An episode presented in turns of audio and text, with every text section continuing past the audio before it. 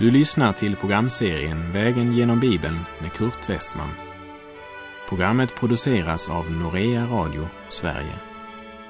Vi befinner oss nu i profeten Amos bok. Slå gärna upp din bibel och följ med. Vi avslutade det förra programmet med de tre första verserna i profeten Amos bok kapitel 4. Där Herren svor vid sin helighet att folket i Betel skulle hämtas med krokar och drivas bort till Harmon. Nu är det inte de som väljer längre, utan nu har tiden kommit då de måste skörda vad de har sått. Och Amos 4 från vers 4 talar om Israels förhärdelse och avslöjar att deras gudstjänst var falsk. Det handlar om ett folk som var religiöst aktiva, men utan respekt för Herrens heliga vilja.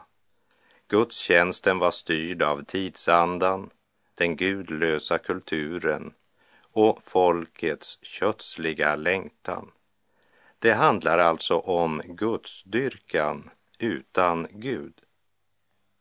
Vi läser Amos kapitel 4, vers 4 och 5. Gå till Betel och bedriv er synd, till Gilgal och bedriv en värre synd. Bär på morgonen fram era slaktoffer, på tredje dagen era tionden. Förbränn syrat bröd till lovoffer, lys ut frivilliga offer, ja, kungör dem, ty sådant älskar ni ju, ni Israels barn, säger Herren, Herren. Här är det alltså religiösa aktiviteter det handlar om. Det som folket i Betel trodde var gudstjänst. Visst var gudstjänsten högröstad. Visst gick det livligt för sig. Vilket engagemang. Vilket drag det hade blivit över gudstjänsten. Många trodde nog att det var förnyelse. Det här måste ju vara välbehagligt för Gud jämfört med de gamla offerordningarna. Men Gud säger att det är värre än ingenting. Det Israel i avfallets tid kallar för att fira gudstjänst, det är i Herrens ögon att bedriva synd. Och ju mera de aktiva engagerar sig, desto mera syndar de. Gå till Betel och bedriv er synd, till Gilgal och bedriv en värre synd. Bär på morgonen fram era slaktoffer, på tredje dagen era tionden. Dessa gudstjänstutövare betraktade nog den sanna gudsfruktan och tillbedjan av Gud som bristande engagemang. Det gällde att vara öppen och hänge sig. Och ju livligare det gick till, desto närmare var man Gud. Stackars vilsegångna människor. Det hela var ett psykologiskt, själsligt fenomen. Man kallade det för Herrens högtid, men i verkligheten samlades man runt guldkalven. Gilgal är hebreiska och betyder cirkel eller krets. Det var Israels första lägerplats efter att de gått över Jordanfloden för att inta Kanans land. Och där skedde ett uppgör med Gud, en förnyelse av pakten. Josua kapitel 5, vers 5 berättar att ingen av dem som blivit födda under den cirka 40 år långa ökenvandringen hade blivit omskurna. Den nya generationen hade försummat att omskära sina barn. Och omskärelsen var ju tecknet på Guds förbund med Abraham. Och det var ju genom detta förbund Israel fått löftet om Kanans land men under ökenvandringen glömde de att bära fram sina barn. Det vill säga, man glömde den handling som Gud själv sagt skulle vara tecknet på att man stod under löftena. Här vid Gilgal omskar Josua alla oomskurna. Gilgal blev en viktig milstolpe i deras relation till Gud. Gilgal var en av de avgörande platserna inför intagandet av löfteslandet. Och just den platsen blev alltså senare centrum för avfall och avgudstyrkan. Och på Herrens befallning ropar Amos ut. Gå till Betel och bedriv er synd. Till Gilgal och bedriv en värre synd. Amos uppmanar dem faktiskt att fortsätta som förr eftersom det är ju det de egentligen vill. Bara gå till Gilgal och bedriv en värre synd. Det är som att säga, gå till kyrkan för att synda. För det var ju faktiskt det de gjorde. Till det yttre var det kanske inte så uppenbart för folket att det hade kommit så långt. För utvecklingen hade skett steg för steg. Först ett steg och när man lärt sig acceptera det så kom nästa steg. I en nästan obemärkt process där man steg för steg skulle vänja sig vid denna religionsblandning. Israels rikshelgedom var placerad i Betel och dit kom stora skaror för att tillbe. Men vad var det för tillbedjan? Utifrån såg det ganska bra ut. Offren som var föreskrivna i Mose lag blev framburna. Här var både slaktoffer, tackoffer och man bar fram tionde och dessutom frivilliga gåvor. Precis som Herren hade föreskrivit. Det var riktigt imponerande. Allt det yttre talade för brinnande hjärtan och Guds fruktan. Men vem var det egentligen de tillbad? Vad var det som hade gjort helgedomen så populär? Vad var det som var centrum i helgedomen? Ja, det var ju guldkalven. Frimodigt samlas man till gudstjänst, samlas i Herrens namn, men med människan i centrum. Människans begär, människans behov och kötsliga lust hade iklätts andliga kläder. Men sanningen var att deras hjärtan var långt ifrån Herren. Men de var så ivriga att de till och med lyckades bedra sig själva. De ville gärna att folk skulle lägga märke till hur andliga de var, men de ville inte omvända sig från sina synder. De ville inte söka Herren och hans heliga vilja. Därför säger nu Amos ironiskt, vad duktiga ni är. Fortsätt nu att synda så mycket ni kan. Ni är ju så duktiga. Ni kan säkert eh, synda ännu mer om ni riktigt engagerar er. Förbränn syrat bröd till lovoffer. Lys ut frivilliga offer. Ja, kungör det. Ty sådant älskar ni ju, ni Israels barn, säger Herren, Herren. I tredje Mosebok kapitel 2 verserna 4 till och med 6 så finner vi följande föreskrift. När du vill bära fram ett matoffer av det som bakas i ugn skall det vara av fint mjöl, osyrade kakor blandade med olja och osyrade tunnkakor smorda med olja. Om ditt offer är ett matoffer som tillreds på plåt ska det vara av fint mjöl, osyrat och blandat med olja, osyrat. Du ska bryta sönder det i stycken och hälla olja på det. Det är ett spisoffer. Men det osyrade brödet smakade ju inte så gott. Och Gud är ju god och vill att vi ska ha det gott. Och den här föreskriften är ju så gammal, vi lever i en annan tid nu. Det blir säkert ännu populärare om vi bär fram syrat bröd. I avfallets tid sätt Guds ord åt sidan och så avgör människan saken genom att göra det som människan tycker är bästa sättet och det som tilltalar vårt kött. Och allt detta sker under starkt sken av andlighet.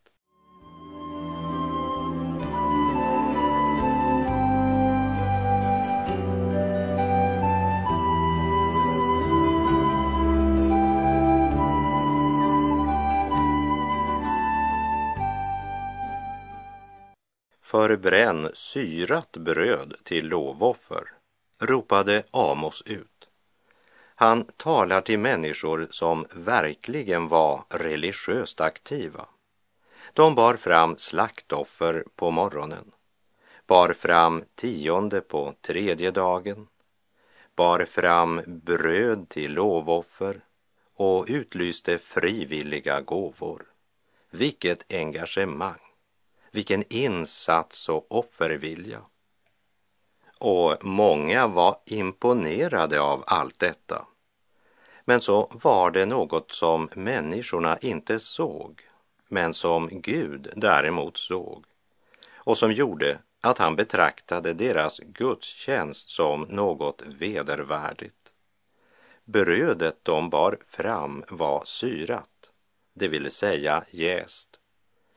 Har du läst i tredje Mosebok så måste vi säga att det verkar högst underligt att de bar fram syrat bröd eftersom gästen alltid i skriften står som en bild på synden och det onda. Osunda doktriner, falsk lära eller ett liv utan Guds fruktan. Så även ett slarvigt liv kan vara denna gäst. Och när det gällde just lovoffret eller gemenskapsoffret så säger tredje Mosebok 7, verserna 12 till och med 14. Om någon vill offra det som ett gemenskapsoffer skall han förutom det slaktdjur som hör till gemenskapsoffret bära fram osyrade kakor blandade med olja osyrade tunnkakor smorda med olja och fint mjöl, hopknådat i form av kakor som är blandade med olja. Tillsammans med kakor av syrat bröd skall han som offergåva bära fram det slaktdjur som hör till det gemenskapsoffer han offrar som gemenskapsoffer. Av offergåvorna ska han ge en av vart slag som gåva åt Herren. Den tillhör prästen som stänker gemenskapsoffrets blod. Det osyrade brödet talar om Kristus, den rene, den syndfrie, som offrades till försoning för våra synder. Det syrade brödet talar om människan, vars synd och brist renats i Lammets blod, men som så länge vi vandrar här nere alltid vill bära på något av syndens mitta.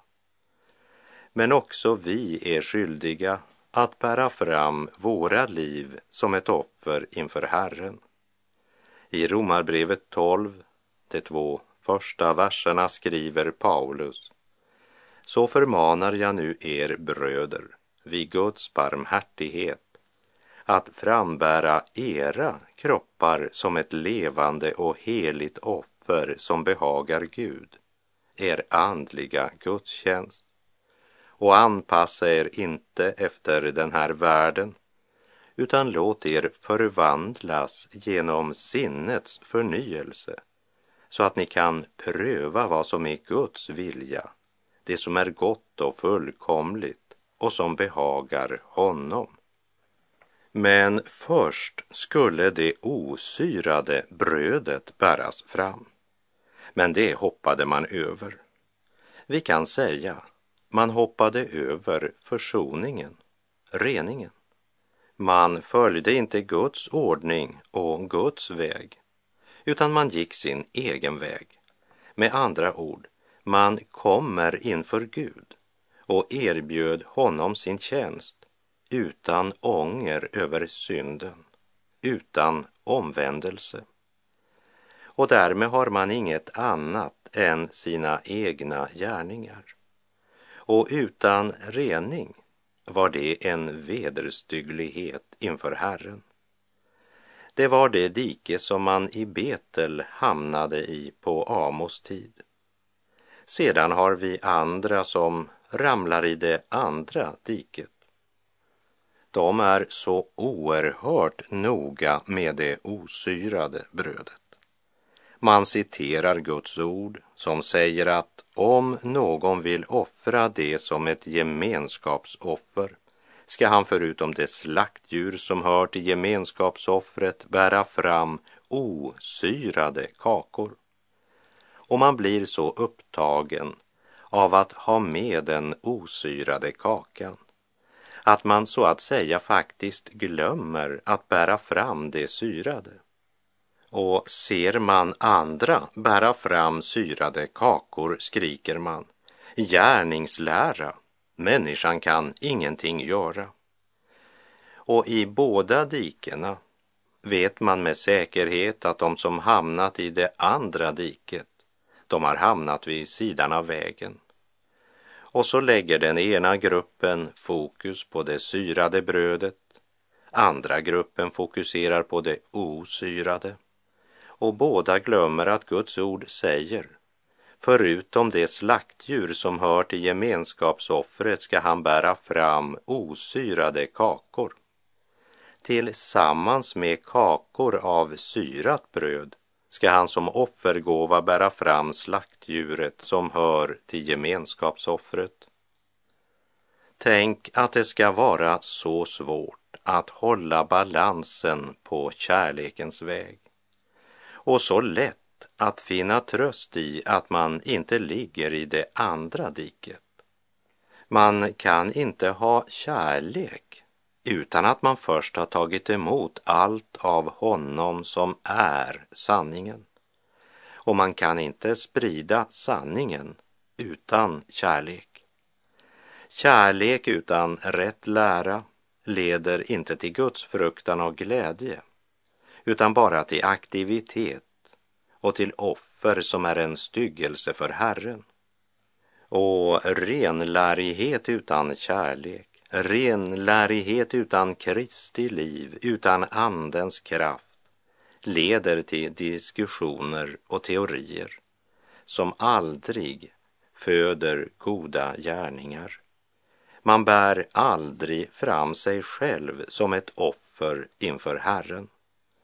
Folket i Betel gjorde många gärningar, offrade mycket, var aktiva i helgedomen, men de var blinda för synderna i sina egna liv. Osyrat bröd fanns inte med i verksamheten längre, för den moderna människan tyckte inte det smakade så bra. Låt oss meditera över vad det har att säga dig och mig idag.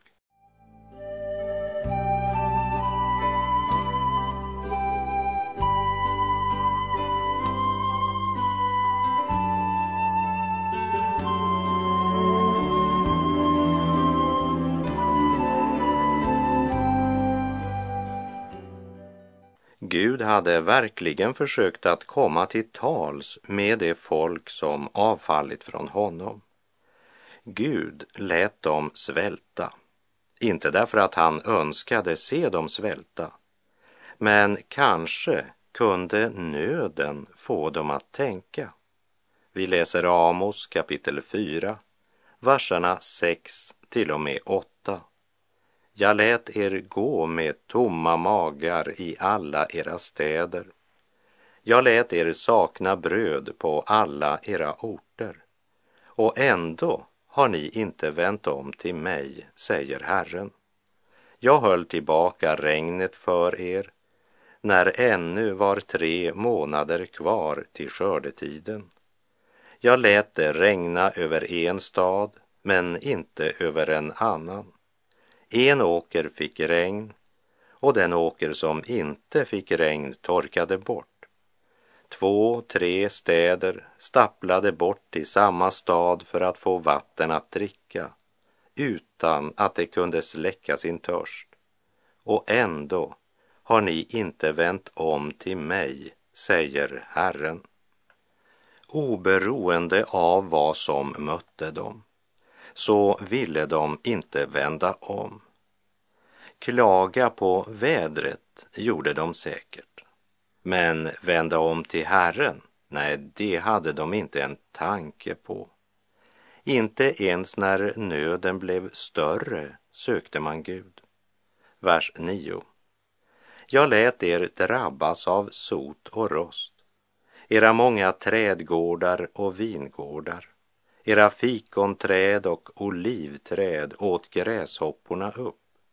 Och ändå har ni inte vänt om till mig, säger Herren. Skadorna i naturen blev värre, men de blev mera upptagna av sina problem och av mat och kläder än av Gud. Själen hade man inte tid att tänka på. Man talade med varandra om alla dessa olyckor. Oh, vad man hatade gräshopporna. Vers 10. Jag sände pest bland er som i Egypten. Jag dödade era unga män med svärd och lät era hästar bli tagna som byte. Stanken av era fallna skaror lät jag stiga upp och komma i er näsa. Och ändå har ni inte vänt om till mig, säger Herren. Prövningarna gick ett steg vidare. Nu fick man bokstavligen känna det på kroppen när pesten drabbade.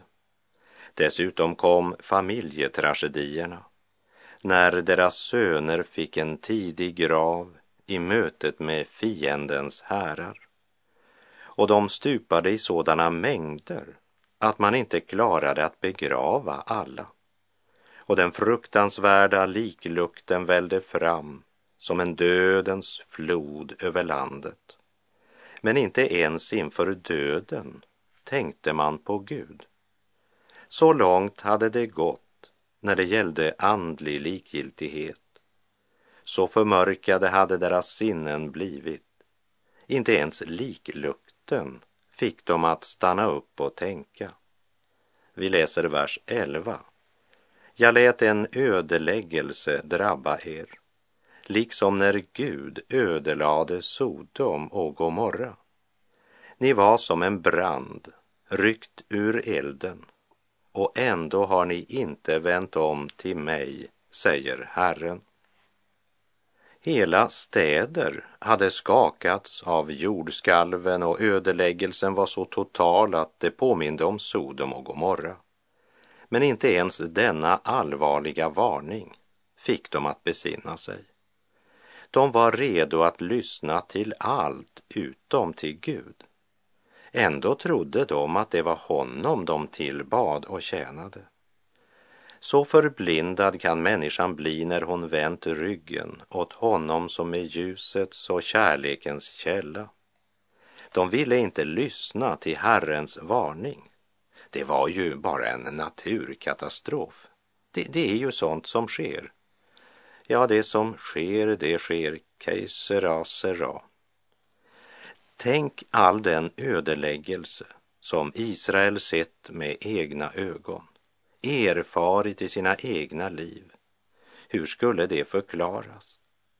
Och nu går Gud rakt på sak när han talar till ett folk som blivit så förblindade av synden att de inte ser någon mening i allt det som skett med dem. Slumpen är en hård herre att tjäna. Ni var som en brand ryckt ur elden och ändå har ni inte vänt om till mig, säger Herren. Vi läser verserna 12 och 13. Därför skall jag göra så med dig, Israel, och eftersom jag skall göra detta med dig så bered dig, Israel, att möta din Gud. Ty se han som danar bergen och skapar vinden och förkunnar för människan sina tankar. Han som gör morgonrodnaden till mörker och går fram över jordens höjder. Herren, härskarornas Gud, är hans namn. Lägg märke till att Gud säger inte här vad han ska göra. Han säger bara därför skall jag göra så med dig, Israel. Gud har talat om och om igen till sitt folk, men de har inte lyssnat. Så varför skulle han tala om vad han nu ska göra? Det kommer att bli en väldig överraskning. Men de får ett sista råd. Bered dig att möta din Gud. Du kan fly undan Gud i hela ditt liv, men eh, sedan då? Genom kapitel 4 i Amos bok uppenbaras något som är djupt tragiskt. Så tragiskt att det är svårt att uttrycka i ord. Därför att dessa verser säger oss att också katastroferna i Israels historia har sina rötter i Guds stora kärlek. Men vilket sätt Gud än försökte för att nå sitt folk så måste han efter varje nytt försök ändå säga och ändå har ni inte vänt om till mig, säger Herren.